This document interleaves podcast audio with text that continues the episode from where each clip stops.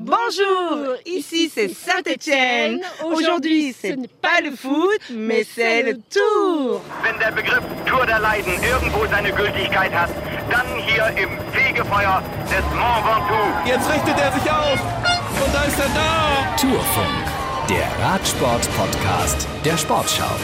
Ja, es geht natürlich um die Tour und nicht um Fußball, wie die beiden jungen Damen zu Recht gesagt haben. Und warum haben sie das gesagt? Weil wir hier im Schatten also schön wäre es im Schatten, aber neben dem großen Stadion der AS Saint-Etienne sind, äh, das Fußballstadion.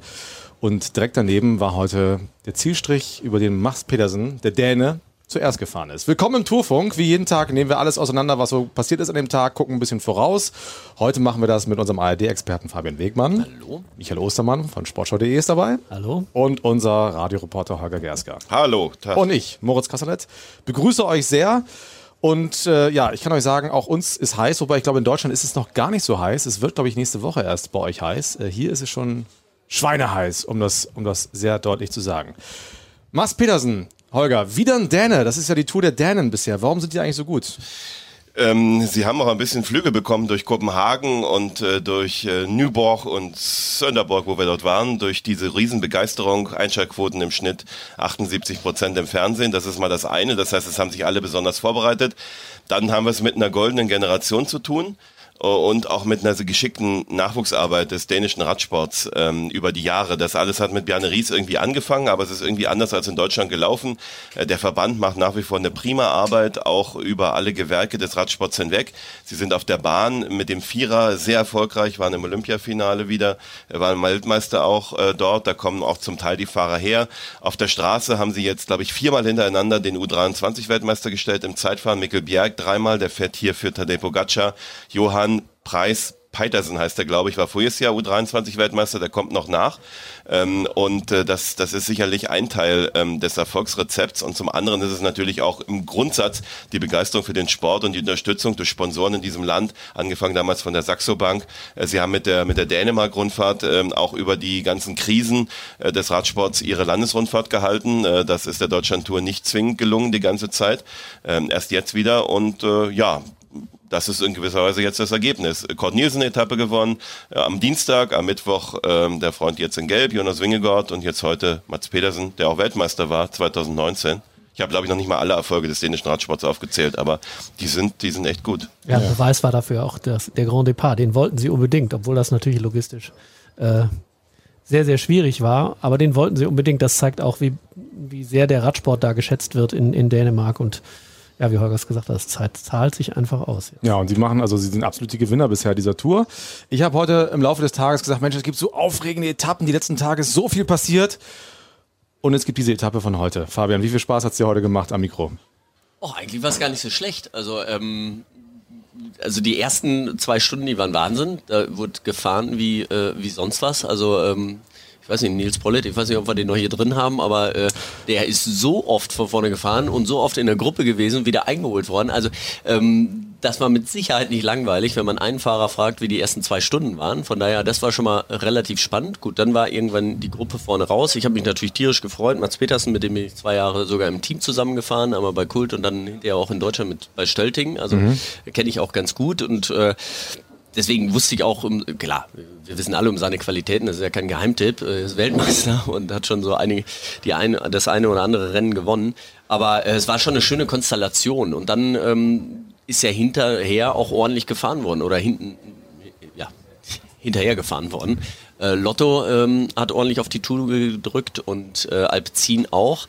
Gut, dann äh, Scallop Ewan gestürzt, ähm, das war sehr unglücklich. Ähm, und dann ist erstmal nur Alpecin äh, alleine gefahren und dann haben sie aufgehört, weil sie gemerkt haben, das reicht nicht mehr. Und dann dachte ich, boah, jetzt wird's langweilig. Und dann kam Team Bike Exchange. Ähm, und die haben nochmal richtig Gas gegeben. Also das war ähm, ähm, Jack Bauer, der hat äh, innerhalb kürzester Zeit hat er eine Minute gut gemacht oder anderthalb Minuten so. Ähm, da dachte ich nur, warum haben die das nicht vorher gemacht? Warum mhm. sind die nicht vorher mitgefahren? Also mhm. da war schon viel äh, Action irgendwie drin, auch wenn das nicht so aussah, aber auch gerade die letzten Kilometer, wo dann, ähm, oder ja, von der Bergwertung bis Kilometer 28 war, war viel Seitenwind, da ist nochmal viel äh, hinten rausgefallen, da waren auch ein paar Defekte, da war es langgezogen.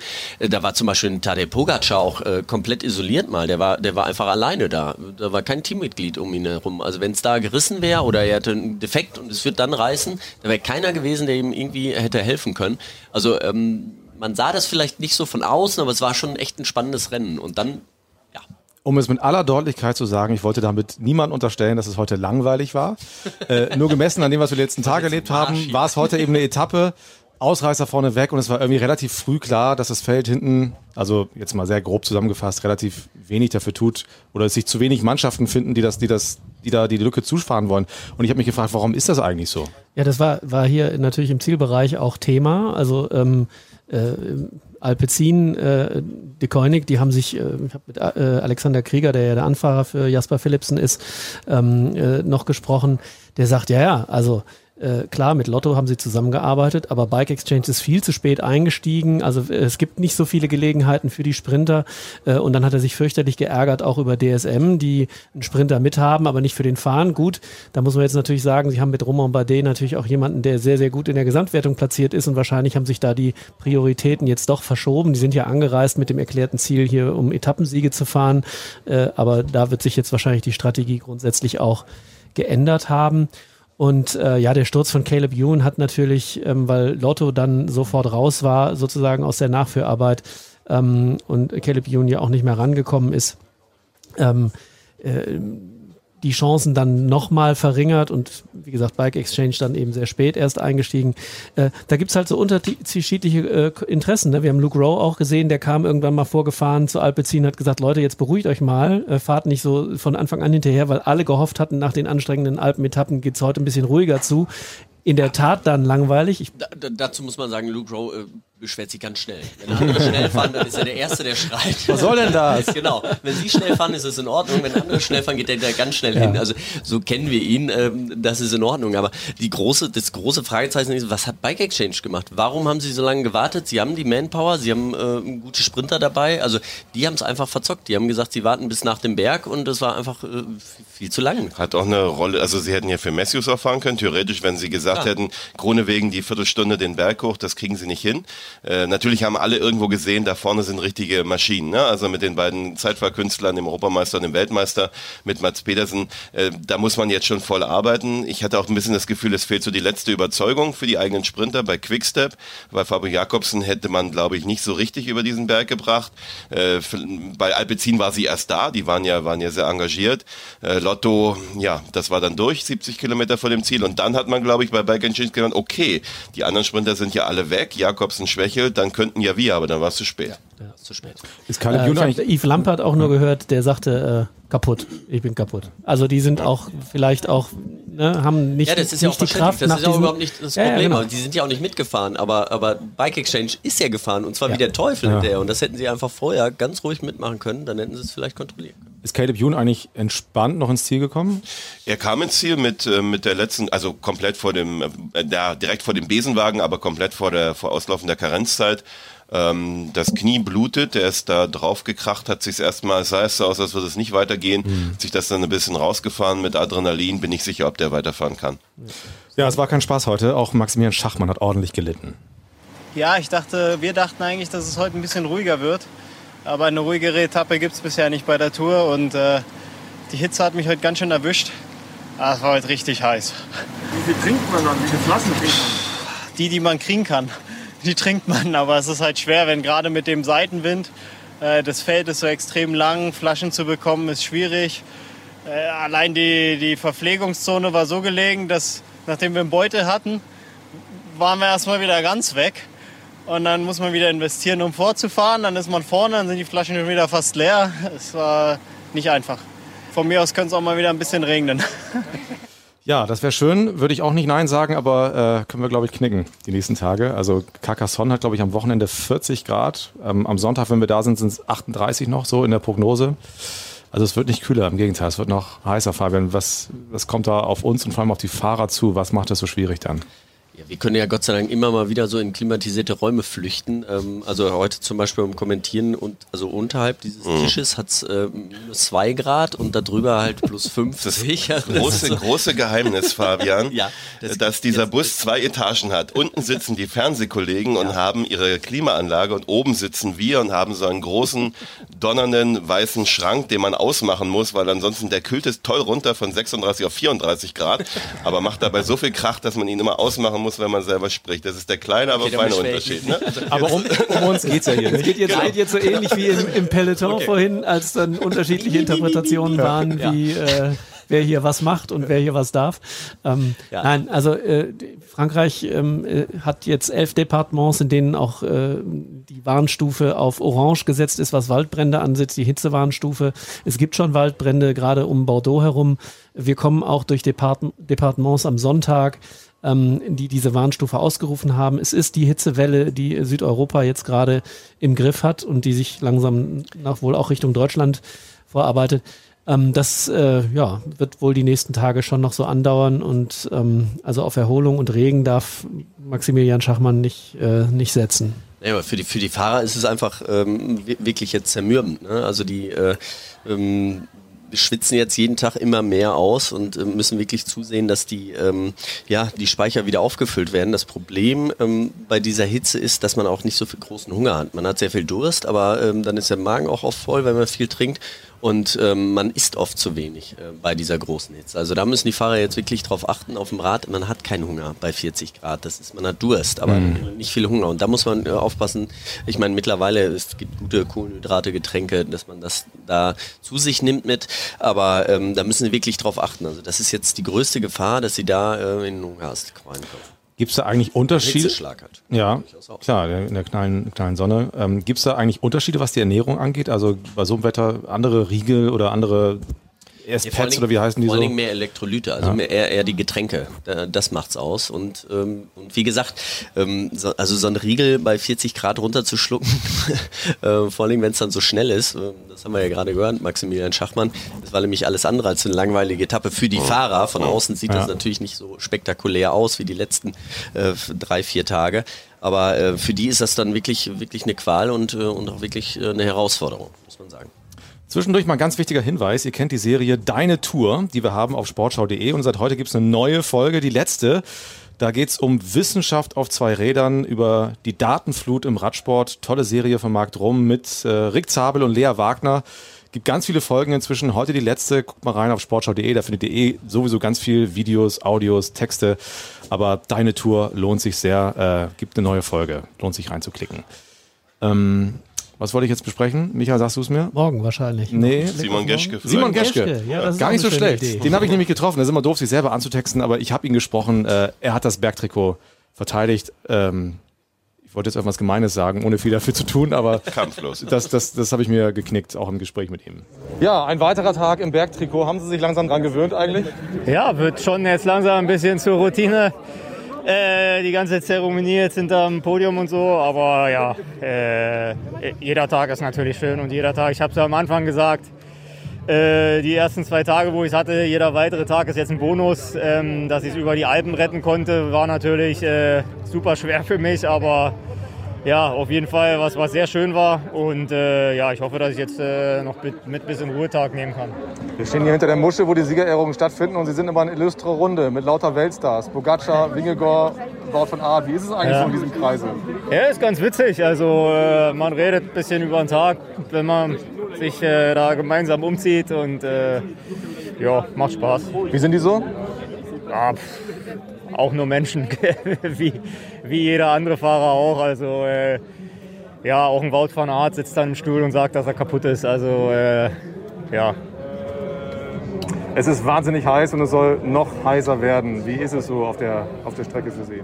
Ja, äh, ist ziemlich eklig, ehrlich gesagt. Also man ist froh über jeden Meter, wo ein bisschen Fahrtwind ist, aber berghoch ist es wirklich, äh, ja, es macht das, das Rennfahren natürlich, es ist ein zusätzlicher Härtefaktor und ähm, ja, wie gesagt, gerade berghoch und jetzt die Etappen, die noch heißer werden sollen, bin ich mal gespannt. Also die Rennen werden dadurch natürlich noch härter.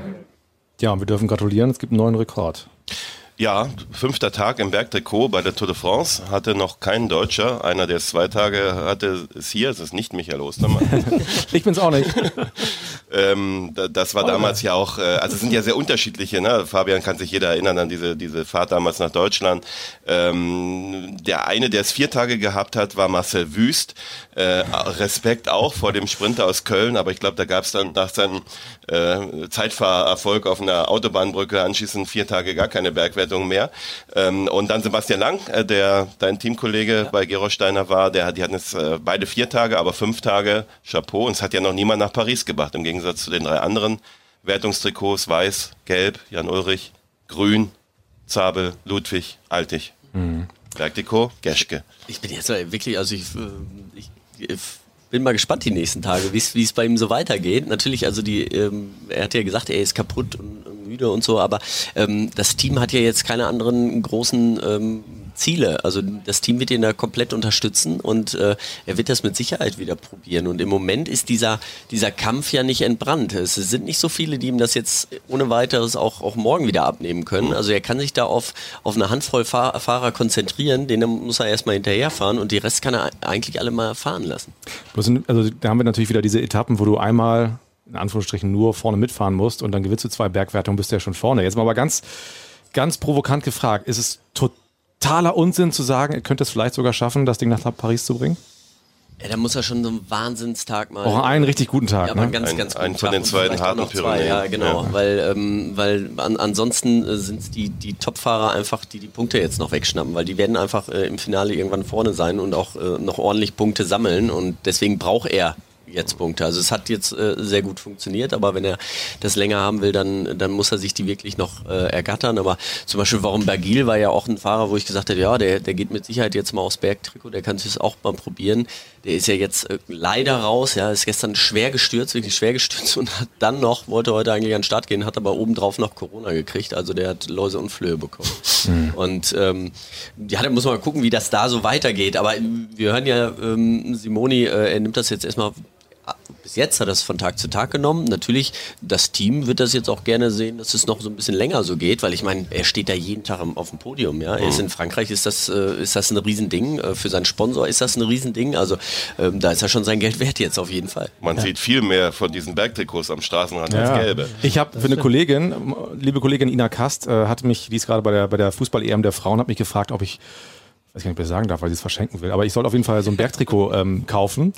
Und ich bin hier mehrere äh, dieser Wagen abgelaufen, die es hier gibt und das Trikot gibt's nicht. Also du kriegst alle anderen weiß, grün, gelb und so kriegst du alles, aber das Bergtrikot scheint der Renner zu sein. Also ich weiß nicht, ob es an Simon Geschke liegt, auf jeden Fall sehr begehrt. Ja, ich habe jetzt auch zwei Tage gebraucht, um mir ähm, so eine gepunktete Tasse zu besorgen, äh, eine Kaffeetasse. Äh, die haben wir heute auf der mit meinem Kollegen Ostermann. Ähm, auf dem Weg. Wir haben nicht, wir haben keinen Kaffee gekauft. Doch, darfst du ruhig nochmal sagen. Ist okay. und dann habe ich eine Tasse gekauft und dann habe ich auch so eine kleine Zinnfigur gekauft. Die, die sind ja auch immer ganz begehrt hier mit dem Punktetrikot. Und mhm. ähm, so, lieber Simoni, wenn du jetzt mal zugehörst, ähm, die schenke ich dir, wenn du in Paris damit ankommst. Oh, das ist ein Versprechen. Die Zinnfigur also, oder die Tasse? Ich kann ja mal vielleicht halt. die Zinnfigur und die Tasse würde ich noch oben drauflegen. Ja. Halt, Vorsicht mit in Paris damit ankommen. Das ist zweideutig, ne? Der kann ja hinter Wingegaard, theoretisch, Wingegaard ist ja eigentlich auch, ne? Dann kriegt ja. er Gelb gewinnen oder kann es weiter tragen. Das kommt ja vielleicht noch dazu dann, ne? Aber jetzt darf ich ja, darf ich mal sagen, ich, ähm, also ist jetzt nicht so, dass ich mit dem Kollegen Wegmann nur Kaffee trinke, sondern das wir, wir sprechen, so. wir, wir, wir sprechen aber auch ab und zu über Radsport. Und der Kollege Wegmann, der ja als der Experte hier bei uns ist, hat gesagt, morgen wäre ein Tag, wo er vielleicht noch mal ein paar Punkte holt, weil er das versuchen könnte. Ja, durchaus. Also ähm, die erste Bergwertung ist natürlich relativ früh und ich kann mir vor also morgen wird es wieder umkämpft sein, diese, äh, diese mhm. Etappe. Also die Fluchtgruppe wird sehr mhm. umkämpft sein. Aber heute war sie auch schon sehr umkämpft. Jetzt ist es wieder so heiß. Ähm, es ist immer schwer abzuschätzen, ähm, wie kaputt sind die Fahrer jetzt wirklich. Aber ich glaube, morgen ist dann irgendwann so der Punkt erreicht, ähm, dass es dann ein bisschen schneller geht. Aber da muss er natürlich die Beine haben, bei der ersten Dreierkategorie da auch mitgehen zu können. Morgen geht es nach Monde. Genau, es wird, äh, ich glaube, sehr viele verschiedene Prognosen wird es nicht geben. Fabian hatte schon gesagt, Ausreißergruppe, wer soll dann hinterherfahren? Wenn die ungefährlich ist, äh, wird es Jumbo erstmal laufen lassen. Das ist dann okay für die ähm, Sprintermannschaften sowieso nicht, weil es am Ende diese drei steilen Kilometer mit über 10% Durchschnittssteigung gibt. Und dann werden wir wahrscheinlich vorne den Kampf um den Etappensieg erleben. Das war immer spektakulär in Monde. Alle erinnern sich, wie sich zwei Franzosen mal so lange anguckten, ja. bis Stephen Cummins für die südafrikanische Mannschaft damals am Nelson Mandela Day gewann. Das war eine ganz große Nummer. Ähm, viele andere Momente auch dort. Das ist jetzt zum sechsten Mal. Und ich gerechne damit, dass Tadej Pogacar diesen Anstieg in jedem Falle nutzt, um, um Wingegaard äh, auf den Zahn zu fühlen. Und das ist genau sein Terrain. Und äh, bin gespannt, ob Wingegaard wirklich mitkommt oder ob es da ein paar Sekunden Abstand gibt, ähm, dass er ein bisschen näher rankommt ans Gelbe. Ja. Wo wart ihr eigentlich heute vor 25 Jahren? In San Francisco. Ach, da waren wir sehr nah beieinander. Ich war in Kanada. Ah, der, letzte, der letzte Urlaub ist seit 98 verbringe ich diese Urlaube immer im Juli in Frankreich. Ähm, das, das ist für dich Urlaub, ja, das freut mich zu hören. Also ich war in Frankreich. Ich, ich war tatsächlich in San Francisco und habe eine äh, zwei Tage später eine zwei Tage alte Zeitung gekauft, ja. weil das ja das Vor-Internet-Zeitalter war. Und ähm, äh, ja, war dann sehr erstaunt, dass der junge Mann, den ich aus Hamburg kannte, weil er für die RG Hamburg gefahren ist und ich damals als äh, angehender Journalist ähm, für die für eine Lokalredaktion gearbeitet habe und die gesagt haben, du, da gibt's doch diesen Jungen, der ähm, fährt ganz gut Rad, der ist, glaube ich, gerade Amateur-Weltmeister geworden. Ähm, und äh, den müsste mal jemand treffen. Und dann habe ich gesagt, ja, dann treffe ich den mal und ähm, habe ein Interview mit ihm gemacht.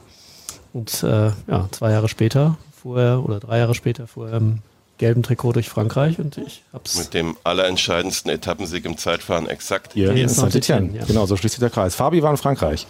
Genau, am Atlantik äh, im Urlaub, aber da habe ich auch nicht viel mitgekriegt. Da gab es kein Telefon, kein Internet und kein Fernsehen. Ähm, da, da warst du ja so 17 oder wie alt warst du da? Ja, 16. Genau, 16, 17, ja. gerade 17 geworden. Ja, aber da bin ich auch schon Rad gefahren, aber ähm, ja, das war noch nicht, doch gar nicht so, so präsent bei mir. Ja. Heute vor 25 Jahren, wie gesagt, äh, war der große Tag. Wieder springt Ulrich ans Hinterrad. Der Junge fährt wie von einem anderen Stern. Das ist nicht zu fassen. 97 war auch einfach ein geniales Jahr. Und wie steil das jetzt hier ist und Ulrich leichtfüßig wie eine Gänse geht er da hoch. Ja, unser Motto im Team war immer, der Beste soll gewinnen. Und wo er Bjarne gesehen hat, dass ich besser bin das Jahr, dann hat er auch gesagt, dass ich dann fahren konnte. Und er greift an. Es war ja eine ganz, ganz lange Etappe. Das war ja über 250 Kilometer bei richtig äh, heißen Temperaturen. Und also ich war schon ein bisschen überrascht, dass dann keiner mehr folgen konnte. Ein Tag, der in die Geschichte des deutschen Sports eingehen wird. Ich sage mal, vielleicht mit der Dimension des ersten Wimbledon-Sieges von Boris Becker. Natürlich ist ein Traum wahr geworden. Also ich kann es kaum fassen, dass ich heute bei dieser schweren Bergankunft alleine ankomme, die Etappe gewinne und morgen in Gelb an Start stehe. Das ist ein absoluter Kindestraum gewesen und äh, ja, den habe ich mir jetzt erfüllt. Glückwunsch! Das war der 15. Juli 1997. Jan Ulrich ist ins gelbe Trikot gefahren. Zwölf Tage später hat er die Tour gewonnen. Der Hinweis dazu, Jan Ulrich hält auf Zeit, unser Sportschau-Podcast und Being Jan Ulrich, unsere fünfteilige Serie. Den Podcast findet ihr in der Audiothek und die Serie in der Mediathek. Und das war's aus Saint-Etienne. Ich danke euch fürs Mitmachen und ich schlage mal vor, wir, wir sprechen einfach morgen nochmal weiter. Das ist eine ziemlich gute Idee, ja. finde ich, von dir. Auf dem Flugfeld. Und ihr seid dabei, hoffentlich. Macht's gut. Sehr gerne. Grüße aus der Hitze nach Deutschland. Bis morgen. Tschüss. Bis morgen. Tschüss. Ciao, ciao. Wenn der Begriff Tour der Leiden irgendwo seine Gültigkeit hat, dann hier im Fegefeuer des Mont Ventoux. Jetzt richtet er sich auf.